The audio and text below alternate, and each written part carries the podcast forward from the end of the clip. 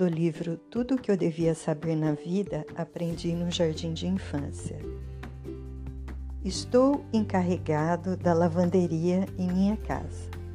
Gosto do serviço, fico com a sensação do dever cumprido, sinto-me de algum modo envolvido com o resto da família.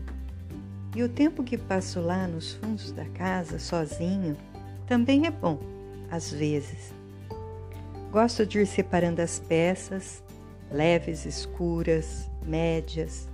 Gosto de mexer nos botões, quente, frio, enxaguar, tempo, água fria, água quente. São escolhas que posso entender, opções que faço com a mais autêntica sabedoria, com o mais genuíno know-how. Ainda não conheço bem os novos equipamentos de som estéreo ou a laser mas sou mestre em máquinas de lavar e em secadoras. A máquina dá sinal. Você vai, retira as roupas fofinhas, ainda quentes, põe em cima da mesa da copa, separa a roupa de cada um dos familiares, vai dobrando e fazendo pilhas ou montinhos bem, arrum bem arrumados. Mas gosto ainda mais quando a roupa sai da secadora, carregada de eletricidade estática. Você pega as meias, aproxima-as de qualquer pedaço de pele do corpo e elas ficam lá, grudadas. Minha mulher me, me surpreendeu certa vez todo embandeirado com os pés de meia pelos braços e ombros e me deu um olhar daqueles. Nem sempre se pode explicar um gesto, um movimento. Você sabe como é. Quando o trabalho termina, sinto-me realizado, competente. Sou mesmo bom de lavanderia, pelo menos nisso. E lavar roupa, você sabe, é uma experiência religiosa. Água, terra, fogo, os opostos, o seco e o molhado, o quente e o frio, o sujo e o limpo, os grandes ciclos, o eterno retorno. Gira e gira, começo e fim, alfa e ômega. Amém. E eu lá, em contato com a fantástica e monumental uma coisa ou outra. Por um momento, pelo menos, a vida é uma sequência de fatos ordenados e plenos de sentido. Mas então, outra vez, tudo volta a ser como antes. Na semana passada, a máquina de lavar pifou. Acho que a sobrecarreguei de toalhas de banho e sei lá por que as toalhas juntaram-se todas do mesmo lado da máquina quando o tambor começou a girar.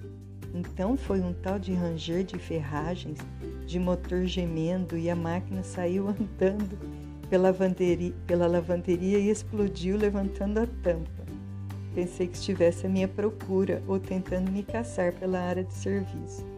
No instante, era um organismo calmo, bem ajustado, e no minuto seguinte lá estava a autêntica besta fera, com o ventre cheio de toalhas semi-digeridas, soltando espuma pela boca, porque provavelmente exagerei também no sabão em pó. Cinco minutos depois, também a secadora estava parada, morta.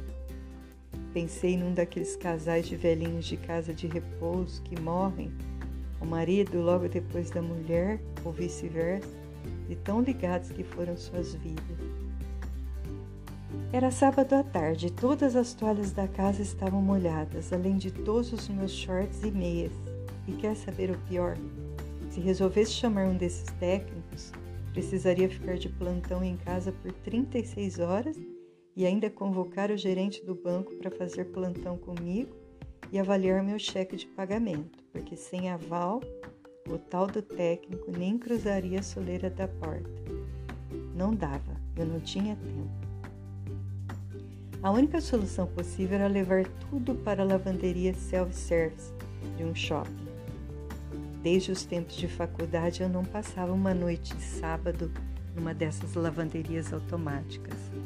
Quanta experiência se perde quando deixamos de frequentá-las. A rara oportunidade de ver a roupa suja dos outros e de ouvir conversas que não se pode escutar em nenhum outro lugar. Vi uma respeitável velhinha com uma sacola cheia de peças de lingerie preta, sensualíssimas, e fiquei pensando se seriam dela ou não. e aprendi com um jovem universitário que ensinava o colega a tirar manchas de casacos de camurça. Lá sentado, esperando, concentrei-me na caixa de sabão em pó. Uso a marca Alegria, que gosto da ideia de uma lavagem feliz. Já tarde da noite, encostada à secadora para me aquecer, comendo salgadinho sabor de queijo e tomando o vinho branco que trouxera na garrafa térmica, sou um homem previdente. Comecei a pensar no sentido da vida e dei com os olhos na caixa de sabão em pó. Incrível! O produto contém ingredientes que servem para separar a sujeira das fibras do tecido, outros destinados a potencializar o poder limpante da água.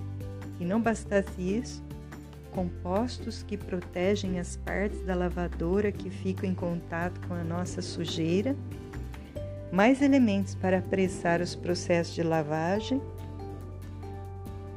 sulfato de sódio, pequenas quantidades de um não sei o que extremamente útil, porque evita que a roupa saia da máquina muito enrugada, facilitando, portanto, o trabalho de passar a roupa a ferro e evita o amarele, amarelecimento dos tecidos, além de alvejantes, colorantes e perfume.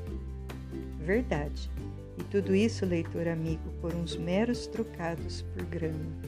Ah, é biodegradável e indicado especialmente para máquinas que não trabalham com água quente. Elogiável consciência ecológica. Um verdadeiro milagre acondicionado em uma caixa de papelão.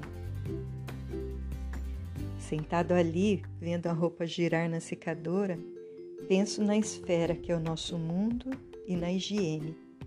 A humanidade progrediu muito, é claro. Antigamente pensávamos que toda doença era da responsabilidade de Deus. De repente entendemos que a doença resulta da ignorância humana e desde então temos nos concentrados em literalmente limpar nosso cocô. Vivemos ocupados em livrar mãos, roupas, corpos, comidas e casas dos nossos excrementos. Se pelo menos aparecesse um cientista com algum produto que servisse para tirar a sujeira que se acumula nas cabeças, uma caixinha qualquer, uma química qualquer que lavasse nossas vidas, que amaciasse a dureza dos corações, que prevenisse o desgaste íntimo de nossos corpos que melhorasse nosso desempenho, que impedisse as rugas precoces e o amarelecimento da pele, que nos conservasse para sempre curados, meigos e bons. Não adianta tentar doses diárias do sabão em pó que uso. Já experimentei e o gosto é péssimo. Verdade que nunca tive boca suja.